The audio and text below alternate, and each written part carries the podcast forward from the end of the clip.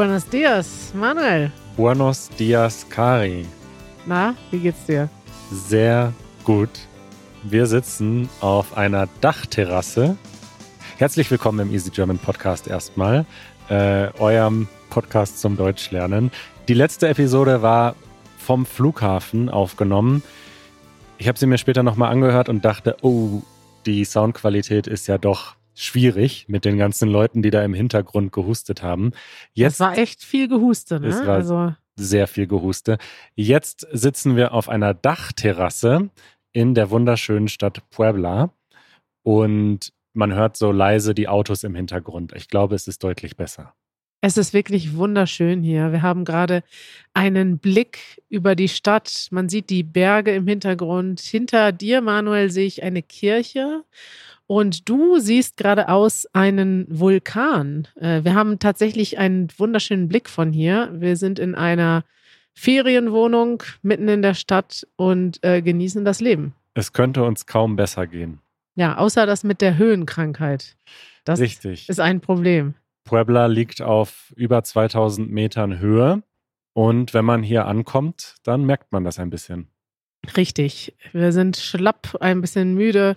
Und wenn man die Treppe hochgeht, dann ist man schon nach der Hälfte der Zeit, die man normalerweise bräuchte, um aus der Puste zu kommen, völlig fertig. Ja, Kari, was sind denn deine Eindrücke bisher aus Mexiko? Viele von euch haben vielleicht jetzt auch schon unseren Livestream gesehen, den wir diese Woche gemacht haben. Ähm, da wisst ihr jetzt natürlich schon einiges oder vielleicht folgt ihr uns auf Instagram. Aber jetzt nochmal ganz offiziell im Podcast. Was ist dein Eindruck von Puebla? Wunderschön. Also ich habe mich ja schon gefreut, hier hinzufahren. Ich war gespannt, wie es ist. Du hast ja hier gelebt, ein Jahr lang. Richtig. Deswegen wussten wir schon so grob, dass es eine schöne Stadt sein muss. Und wir sind eigentlich hier hingefahren, weil das Easy German, äh, das Easy Spanish Team hier ein Team-Meeting macht. Und da dachten wir, da kommen wir mal vorbei, ne? Warum nicht? Richtig, das war ja deine Idee eigentlich. ich denke jetzt manchmal noch drüber nach, warum wir eigentlich hier sind. Ähm, Deine Argumente waren, das Easy Spanish Team ist da und es ist die Gelegenheit, Zeit mit ihnen zu verbringen. Und der Januar in Berlin ist sehr kalt. Ja. Und es ist schöner in Mexiko und Richtig. in Kalifornien. Also, Janusz und ich hatten schon immer den Plan, dass sobald es wieder möglich ist, Corona-technisch zu reisen, wir haben jetzt zwei Winter komplett in Berlin verbracht. Das hatten wir noch nie in den letzten Jahren. Und wir wollten gerne im Winter irgendwo hinfahren, wo es warm ist. Und jetzt sind wir hier in Mexiko. Fantastisch. Und also als dann Fran erzählt hat, dass sie die Easy Spanish Winter School haben, da dachte ich erstmal, geil, ich fahre da hin und lerne Spanisch. Jetzt sind wir hingefahren, aber ich lerne gar kein Spanisch. Nein, du lernst ja Spanisch nur nicht in der Easy Spanish Winter School. Aber ich habe ja schon verfolgt, wie du hier dein Spanisch eigentlich an jeder Ecke anwendest. Ja, ich sag immer die drei Sätze, die ich kann. Und ich lerne jeden Tag meine Vokabeln tatsächlich, Manuel. Ja. Und ähm, es macht Spaß. Gut, also wenn ihr weiter unseren Trip Trip verfolgen wollt, unsere Reise, dann findet ihr äh, viele Videos, die Kari den ganzen Tag über macht, auf Instagram. ja, Manuel, nervt dich das eigentlich, dass ich immer alles filme? Nee, ich nee, habe ne? mich da sowas von dran gewöhnt über die Jahre. Richtig. Äh, alles ist transparent aus deinem Leben. Wenn ihr sehen wollt, was hinter den Kulissen passiert, wie wir unseren Livestream vorbereiten, wie wir im Bus sitzen, wie Janusz äh, mexikanische Liebeslieder äh, hört und dabei romantisch aus dem Fenster guckt, dann folgt uns auf Instagram. Da sind wir auf jeden Fall am, ähm, am wie sagt man das, am, am meisten live. Also da kann man sehen, was wir jetzt gerade in dem Moment machen. Am präsentesten. Ja.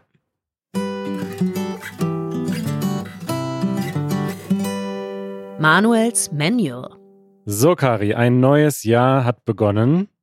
Und auch in diesem Jahr möchte ich wieder Ratschläge geben. Eigentlich, ich habe, also das kann ich ja mal ganz kurz hier pitchen für unsere ZuhörerInnen. Ja. Äh, Manuel ist ja, also ich, ich muss sagen, die Leute denken wahrscheinlich, dass wir den ganzen Tag zusammen abhängen. Aber so viel Zeit wie jetzt auf dieser Reise verbringen wir sonst nie zusammen. Ja. Und ähm, ich habe gemerkt, dass du tatsächlich, also ich glaube, wir beide, es ist grundsätzlich so eine deutsche Eigenschaft, dass man wohin kommt und gerne meckert und alles verbessern möchte. Aber du bist da wirklich besonders gut drin auch. Und ich habe diese Idee, dass wir mal so eine Serie machen, Manuels Manual. Du fährst um die Welt und, und dann erzählst du mal, wie man sowas besser machen könnte. Ja, ist schwierig. Also ich, ich weiß nicht, ob dann alle Menschen. Ironie im Internet ist ja immer schwierig und ich hoffe, dass meine Verbesserungsvorschläge immer mit einem Augenzwinkern gemeint sind. Ich weiß nicht, ob das dann rüberkommen würde in dieser Ja. Serie. Vermutlich nicht, aber das wäre ja der Witz, dass man ähm, dich sieht, wie du durch die Gegend fährst und Alles verbesserst. Ja. Toll. Was ich heute verbessern möchte, ja. ist ähm, Fotoorganisation und Backups. Ich habe zwei Nachrichten bekommen. Die eine kommt von Katalin aus Ungarn.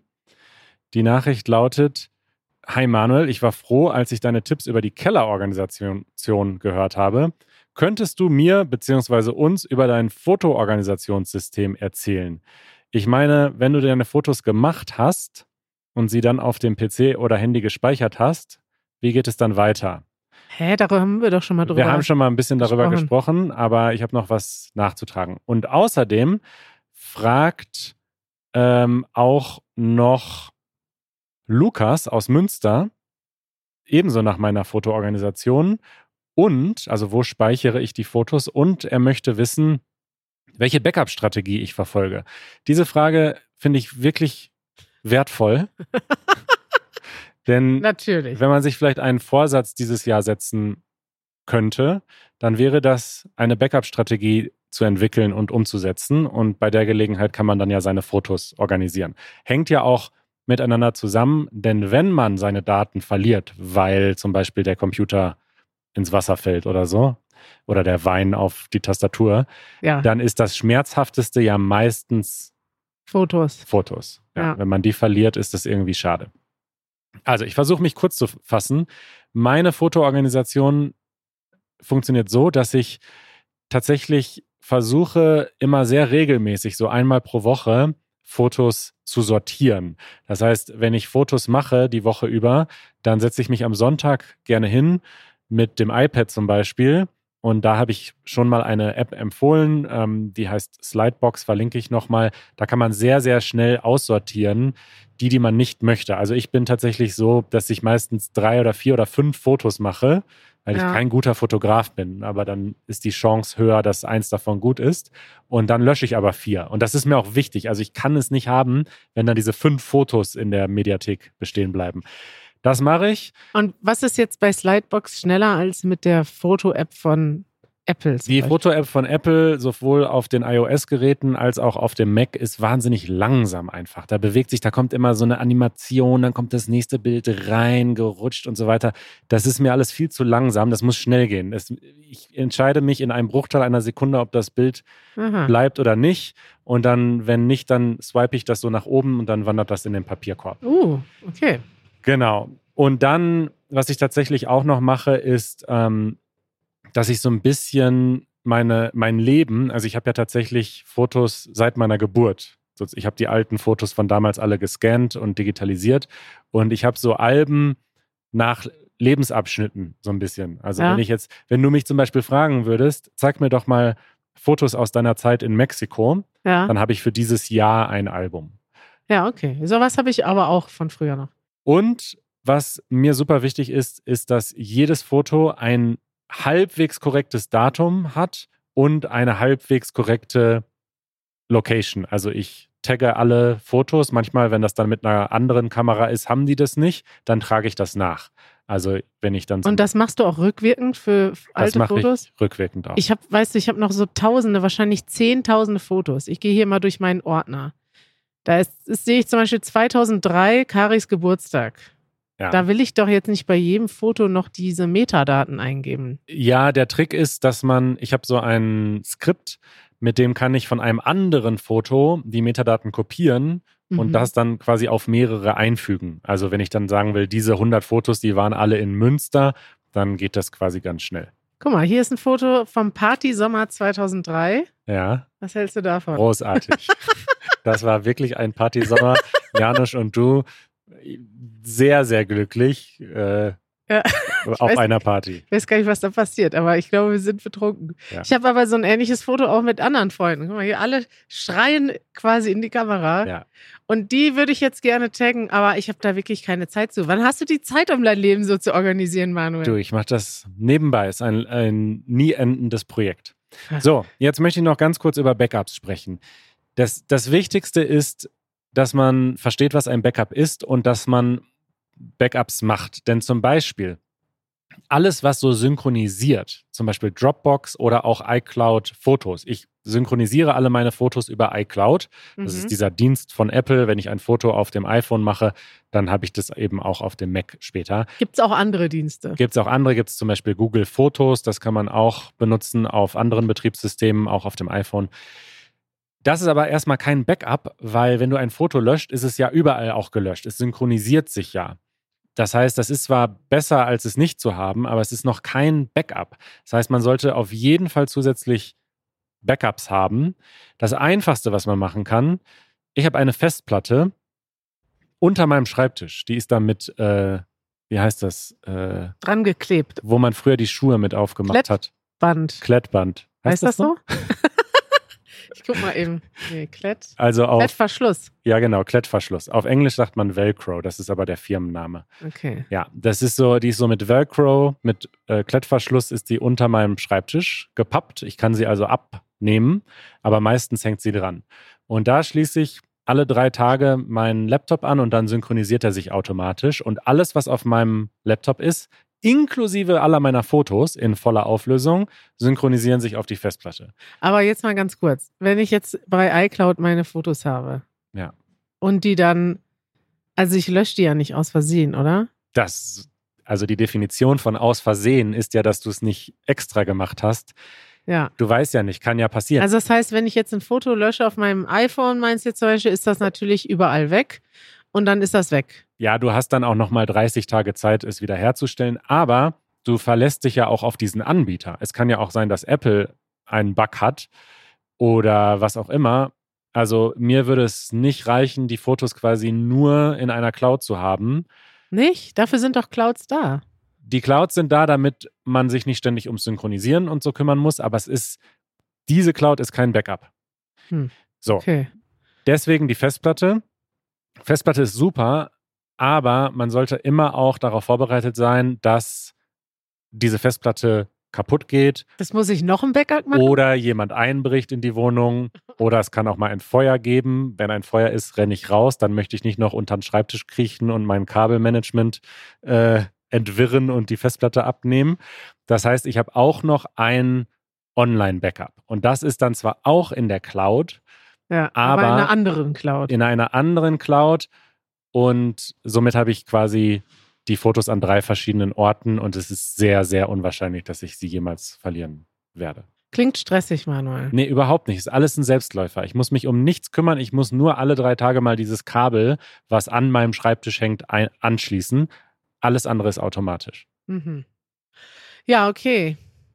Ich Weiß ich nicht. habe jetzt die meisten Leute wahrscheinlich zu Tode gelangweilt, aber ich fand es wichtig, Nee, ich finde es gut, dass du das sagst, aber ich frage mich, ob ich die Muße habe und die Zeit, das jetzt auch alles dreimal zu, Na, ich helfe dir gerne. becken. Und das ist ja wie, äh, du weißt, zweimal ist einmal, einmal ist keinmal.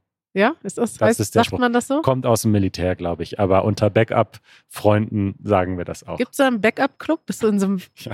hast du, hast du Backup-Freunde, mit denen du dich über Backups unterhältst? Das sind leider nur andere Podcaster, die ich nicht persönlich kenne, aber vielleicht lerne ich sie irgendwann kennen. Wenn ihr auch gerne Backups macht, dann meldet euch mal bei Manuel. Vielleicht kann er ja noch mal, vielleicht kannst du ja auf Discord so, ein, so eine Backup-Gruppe gründen. Das wäre gut. Und da könnt ihr euch über Backup-Tools austauschen. Und das machen wir. Das nervt. Ja, kommen wir zu meinen Hobbys, Manuel. Ich habe wieder eine Doku geguckt und ähm, da habe ich eine Doku gesehen über die Deutsche Bahn und zwar speziell über das Thema die Deutsche Bahn und Verspätungen. Oh, ich sehe gerade, Arte hat das Video gelöscht. Hm, wahrscheinlich. Ich habe mal gehört, die Deutsche Bahn mag das nicht so, wenn man negativ über sie berichtet. Ja, aber die können doch nicht ein Video löschen. Nee, aber vielleicht haben sie Arte eine eine Abmahnung geschickt oder eine. Ah, nee, stimmt gar nicht. Guck mal, da steht, the uploader has not made this video available in your country. Ah, weil wir nicht in Deutschland sind. Kann das sein, dass YouTube-Videos in Ja, ja. anderen Ländern geo-geblockt sind? Klar. Ja, gut. Ihr wisst ja, wir haben ja einen Sponsor, der hilft euch dabei, das zu umgehen. Also, ich möchte gerne diese Doku empfehlen. Es geht um die Deutsche Bahn und die Verspätungen. Und ich dachte erst, mh, langweiliges Thema, wir kennen das alle. Die Deutsche Bahn ist ständig zu spät und alle Deutschen meckern den ganzen Tag darüber. Und eigentlich haben wir ja gut reden, weil wir können ja froh sein, dass wir überhaupt die Deutsche Bahn haben und dass die überhaupt fährt. Ja, manchmal. In anderen Ländern, ja, hier in Mexiko gibt es keine Bahn, oder? Da kann ich ja nicht mit einer Bahn, da muss ich mit Bussen fahren. Aber die Busse haben immerhin ziemlich gute, äh, guten Service. Wir haben zum Beispiel nächste Woche fahren wir in einem Bus, da gibt es, glaube ich, sogar so Service wie im Flugzeug. Weißt du, die Echt? kommen zum Tisch oder zum Platz. Und was ich am schönsten fand, nur kurze Anekdote, Ja. als wir hier ankamen, äh, wir sind mit dem Bus von Mexiko-Stadt nach Puebla gefahren. Und dann kamen wir an an einer, an einem Busbahnhof Ja. und dann wurden unsere Koffer, richtig wie in einem Flughafen, wurden entladen und wir sind ins Terminal rein und dann kam so ein Rollband, was von außen, also draußen haben die Leute die Koffer aus dem Bus aufs Rollband gelegt und dann sind die Koffer in den Busbahnhof reingefahren, wo wir gewartet haben und dort haben wir sie vom Rollband genommen und das fand ich so spitze, so, so cool einfach. Also ich weiß nicht, ich habe das gefeiert. Es war ein bisschen überflüssig, weil wir sind ja schon aus dem Bus ausgestiegen und standen schon neben den Der Koffern. Koffer stand da schon, wir hätten ihn einfach nehmen können. Richtig. Dann wurden die Koffer aber erstmal auf dieses Band geladen und das fuhr dann, das Band fuhr dann so wie in so einem Flughafen da rein. Ja, Manuel. Äh, zurück zur Bahn. Äh, was ich spannend fand an dieser Doku, Arte ist ja ein, ein europäisches Projekt oder vor allem ein deutsch-französisches. Die haben Schaffner begleitet in Deutschland, in Frankreich und der Schweiz. Und da wurde einfach mal verglichen, wie das in anderen Ländern funktioniert. Und wenn man sich das anguckt, dann erkennt man oder man versteht so ein bisschen besser, warum Deutschland so viele Probleme hat und die Schweiz und Frankreich zum Beispiel viel weniger. Ich habe leider mir die Zahlen nicht aufgeschrieben, aber es war wirklich so, in Deutschland sind irgendwie 50 Prozent der Bahnverbindungen verspätet und in Frankreich immerhin nur 30 oder so. Ist jetzt, habe ich mir ausgedacht, aber so ungefähr war das. Und in der Schweiz noch weniger.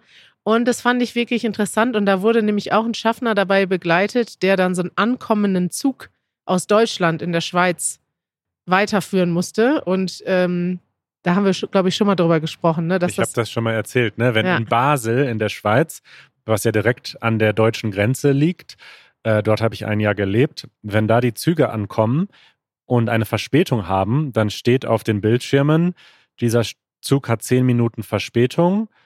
Grund dafür ist Schuld auf der deutschen Seite. Nicht Ja. wörtlich, aber so in der Richtung. Also steht so, die Deutschen waren schuld. ja.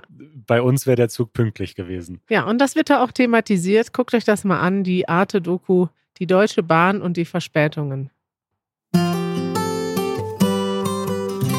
Follow-up. Manuel, ich habe ein mini kurzes Follow-up. Wir haben ja an Weihnachten über die Lage in der Ukraine gesprochen.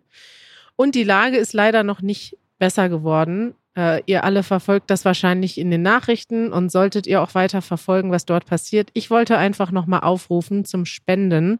Wir haben euch Weihnachten schon zum Spenden aufgerufen. Ich sehe das an unseren eigenen Spenden. Leider ist da noch nicht so viel passiert. Ich weiß, dass es im Moment schwierig ist. Viele Leute haben weniger Geld und viele Leute fragen auch nach Spenden. Aber wenn ihr ein bisschen Geld übrig habt ähm, und was abgeben möchtet, dann gebt das doch gerne weiter, denn die Leute, die in der Ukraine noch sind oder die aus der Ukraine geflohen sind, die brauchen immer noch unsere Hilfe. Und da wollte ich einfach nochmal kurz dran erinnern. Und du hast eine Liste zusammengestellt mit äh, Organisationen, die man unterstützen kann. Richtig. Die verlinken wir nochmal in diesen Shownotes. Die waren Teil der Shownotes einer anderen Episode. Wir verlinken das nochmal, falls ihr euch nicht sicher seid, wo ihr spenden möchtet, dann könnt ihr diese Liste euch mal anschauen. Danke. Eure Fragen. Marshall aus den USA hat eine spannende Frage. Und zwar schreibt er, gehen die Deutschen oft ins Kino? Bei uns in den USA sind die erfolgreichsten Filme Superhero- oder Marvel-Filme. Seit Corona und bestimmt auch schon davor gehen viele Leute nicht mehr ins Kino und schauen alles online. Denkt ihr, das Kino wird diese Phase überleben? Wird das Kino in der Zukunft noch existieren oder sind Kinos hinter uns? Puh, das ist ja eine schwierige Frage. Ich gehe auch. Ich gehe nie ins Kino. Ich wollte dich fragen, wann warst du das letzte Mal im Kino und in welchem Film? Ich glaube mit dir, oder? Vor In- Corona, direkt als es gerade losging, als wir noch überlegt ja, ja, haben. da haben wir, da habe ich noch, ich weiß noch, da habe ich noch äh, mit meinem Pullover die Türen auf und zu gemacht. Ja, da war es noch nicht ganz so klar, dass das sich hauptsächlich über die Luft äh, verbreitet. Richtig, ja. Ja. Da waren wir im Kino. In welchem Film waren wir denn da? War das, war, Joker? Das weiß ich nicht mehr. Ich glaube nicht. Ich glaube, einer der letzten Filme, die ich im Kino gesehen habe, war der, war, hieß der Joker, der Film? Ja. Glaube. Auch Ja. so ein Superheltfilm. Ich war vor kurzem im Kino, Ja. vor ein paar Wochen, und zwar nicht in einem Kinofilm, sondern in einem Coldplay-Konzert. Nein. Tatsächlich Du hatte gehst du, hast Coldplay-T-Shirts an und gehst ins Coldplay-Konzert? Pass auf, es ist ja so ein bisschen traurig, diese Geschichte, denn ich hatte Coldplay-Tickets in Berlin, konnte aber nicht hin. Also du bist auch noch ein Coldplay-Fan. Ich dachte, du, ja, klar. ah, okay, wusste ich Du etwa nicht. Früher, als sie noch, Ja, klar. Ich bin auch Fan von der früheren Musik mehr als von der heutigen Musik, ist klar. Aber ich finde die einfach toll. mhm. Aber ich hatte Coldplay-Tickets, war aber eine Woche vorher auf dem Ärztekonzert ja. und habe mir da Corona geholt. Ah, ja, und okay. konnte deswegen nicht zum Coldplay-Konzert. Das war natürlich schade. Und dann hat Coldplay dieses Konzert gemacht in Buenos Aires in Argentinien und das haben sie dann live übertragen in Kinos auf der ganzen Welt. Echt? Das war ziemlich cool und das habe ich mir dann im Kino angeschaut. Und Aber macht das Spaß, ein Konzert im Kino? es ist natürlich überhaupt nicht vergleichbar mit einem Konzertbesuch. Ja. Aber wenn du es vergleichst damit, dass du das Konzert zu Hause am Fernseher guckst, ist es trotzdem viel geiler, weil es halt super groß ist und super laut und du einfach den vollen Sound hast, sozusagen. Ja, okay. Ja, und das wäre auch so ein bisschen meine Antwort. Also ich glaube, dass dieser Trend, dass die Leute sehr, sehr viel zu Hause schauen, der wird weitergehen. Ich glaube, dass Kinos bestehen bleiben, aber dass das längst nicht mehr so ist wie früher. Ich meine, auch Berlin hatte früher so viele Kinos. Ich hatte früher so eine Kino-Flatrate von den York-Kinos. Das ist so eine Kette von, also ein Zusammenschluss von kleinen Kinos, die auch viele Filme im Original zeigen. Und da hatte ich früher so eine Jahreskarte. Da konnte ich in alle Filme gehen, so oft ich will. Und Aha. in der Zeit war ich drei, vier Mal in der Woche im Kino. Das war wirklich fantastisch. Und ich glaube, dass viele dieser kleineren Kinos und auch größeren jetzt aussterben. Das ist so. Es wird weiter Kinos geben, das glaube ich schon. Und ich glaube aber, dass die Kinos sich so ein bisschen dann neu erfinden müssen und zum Beispiel sowas dann machen müssen. Konzerte zeigen, auch andere Sachen zeigen, nicht nur die großen Blockbuster. Ja, das glaube ich auch. Ich glaube auch, dass es immer noch voll viel Bedarf für echte Events gibt. Aber klar, es gibt es insgesamt weniger Bedarf an Filmen, weil ja, ist halt so, ändert sich. Die Filme, früher gab es ja, war Kino die ein, also eine von wenigen Möglichkeiten, irgendwas zusammen zu unternehmen. Heute gibt es Tausende. Also so ist das halt, Manuel. Haben wir noch eine Frage? Andrew aus Kanada möchte eine politische Frage stellen. Oh, Er hört uns seit Episode 1 und schreibt, ich denke, dass ihr sehr sympathische Leute seid und ihr bringt mich immer zum Lächeln mit eurer ganzen Quatscherei. Ich habe eine Frage an euch. Es ist leider eine politische Frage. Wieso seid ihr gegen die AfD? Wenn ich irgendwem aus der AfD zuhöre, denke ich immer, boah, das entspricht genau dem, was ich denke. Ich kann es total nachvollziehen. Ich denke jetzt, dass der arme Manuel einen Cringe-Moment haben wird, aber warum genau ist das so? Und das ist das, was ich wissen will. Liebe Grüße aus Kanada. Ja, lieber Andrew, ich glaube, das können wir beantworten. Grundsätzlich, wir geben ja hier gerne auch mal so unsere politische Meinung bekannt und so weiter, sind aber natürlich total offen für alle politischen Meinungen und finden das, glaube ich, beide gut, dass es ein politisches Spektrum gibt von links bis rechts und man sich da orientieren kann. Es ist super, dass wir einen Austausch an Ideen haben und dass es eine Opp Opposition gibt und dass es unterschiedliche Meinungen gibt, solange das in einem demokratischen Rahmen stattfindet. Sobald eine Partei anfängt, die Demokratie abzubauen oder unser Grundgesetz zu missachten, wird es sehr, sehr kritisch, denn diesen Moment hatten wir schon mal in Deutschland. Und das ist der Grund, warum man die AfD nicht unterstützen kann und nicht darf, weil sie das System an sich, also unsere Demokratie an sich untergräbt und im Grunde ersetzen will durch etwas Totalitäres. Ja, Manuel, das hast du schon perfekt erklärt. Also ich glaube, die zwei, zwei Grundprobleme der AfD sind, dass sie unsere, unsere Verfassung nicht achten. Also sie sind eigentlich gegen, ja, gegen unsere Verfassung, gegen unser jetziges System, so wie es ist. Und sie wollen ein schlechteres System. Sie wollen ein autoritäres System, wo wenige bestimmen über andere und wo es eben ja, wo es nicht demokratisch zuläuft. Und das Grundproblem der AfD ist, sie behandeln nicht alle Menschen gleich. Und das ist das, was konträr zu dem steht, was wir mit Easy German, mit Easy Languages wollen. Für uns ist es, es ist bereichernd und schön, dass wir Menschen auf der Welt haben, die verschiedene Sprachen sprechen, die aus verschiedenen Ländern kommen. Und wir denken, dass alle Menschen die gleichen Rechte haben sollten und dass alle Menschen grundsätzlich gleich sind. Und die AfD denkt das nicht. Und die Leute, die in der Partei sind, sind im Großen und Ganzen Rechtsextremisten, die rassistisch eingestellt sind, die manche Menschen für besser halten als andere. Und das ist einfach kein Konzept, das man unterstützen sollte, sondern im Gegenteil, man muss sich aktiv dagegen wehren, weil es gefährlich ist. Dana. Ah, Entschuldigung. Dana, du hast, danke, dass du es dazu geschrieben hast. Dana äh, schreibt eine sprachliche Frage. In einem Podcast habt ihr die Formulierung musikalisch unterwegs sein verwendet. Also oh. da äh, hast du gesagt, Manuel, du bist musikalisch unterwegs oder sowas. Mhm. Wird unterwegs sein nur im Zusammenhang mit Musik verwendet oder kann es auch mit anderen Wörtern verwendet werden? Sportlich unterwegs sein, geht das? Ja, das geht. Das Dana. geht. das geht. Man kann tatsächlich, äh, ich weiß gar nicht, lass uns mal ein paar Beispiele testen, weil alles geht nicht. Nee. Ich bin zum Beispiel heute nicht besonders religiös unterwegs. Ich gucke mir die Kirche an, aber ich will da jetzt nicht reingehen, weil ich bin insgesamt eher nicht religiös unterwegs. Ja, das kann man sagen. Ich könnte sagen, ich bin heute Tja, weiß ich auch nicht. Man kann, es ist nicht nur heute, man kann das generell sagen. Ne? Also Stimmt. unterwegs sein mit einem Adjektiv heißt, dass man.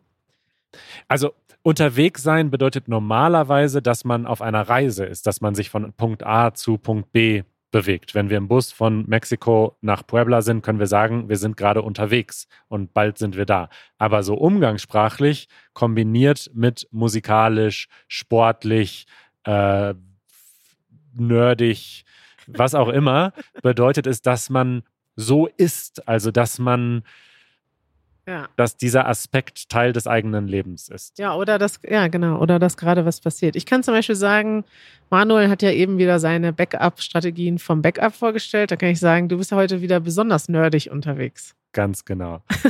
so, Kari, zum Abschluss haben wir noch eine Audionachricht von, halte ich fest, ja. einer Sprachschulgruppe aus Hamburg. Nein. Moin, moin aus Hamburg. Wir sind Schule aus einer Sprachschule. Wir wollen wissen. Welcher Weg ist am besten, einfachsten und schnellsten, um sich Wörter zu merken? Tschüss aus Hamburg. Welches Verb? Nein, welcher Weg? Ach, welcher Weg? Welcher Weg ist der beste, um sich schnell Wörter zu merken? Ich habe da natürlich ein paar Ideen, du aber hast da schon wieder ich eine lass Strategie dich, vor. ich lass dich mal starten. Also ich merke das ja tatsächlich. Ich benutze ja seit 200 Tagen jeden Tag Seedling ja, auf mit- Spanisch. auf Spanisch mit mini, minimalem Effort. Also ich, ich mache einfach nur meinen Streak voll und dann mache ich weiter. Mit minimaler Anstrengung. Minimale Anstrengung. Ich habe aber gemerkt, dass ich mir Wörter nicht merken kann, wenn ich keinen Kontext habe. Also wenn ich nur versuche, mir das, also natürlich, manche Wörter kann man sich einfach merken, weil die im Spanischen und im Deutschen ähnlich sind. Oder vielleicht, weil sie im Englischen ähnlich sind oder es den lateinischen Ursprung gibt, den ich noch, an den ich mich erinnere aus meinem Lateinunterricht, Manuel.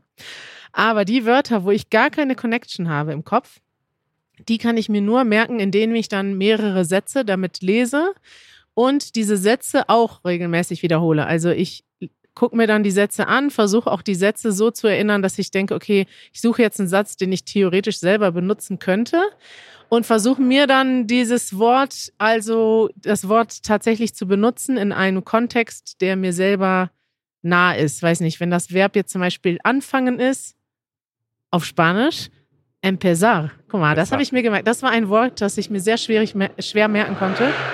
Oh, da ist aber jemand mit dem Motorrad unterwegs. Das konnte ich mir sehr schwer merken, also habe ich dann mehrere Sätze mir angeguckt mit dem Wort und dann habe ich, ich weiß nicht mehr welchen Satz, aber einen Satz, wo etwas passiert ist. Und das habe ich mir dann, den Satz habe ich auch öfters wiederholt und jetzt weiß ich das einfach.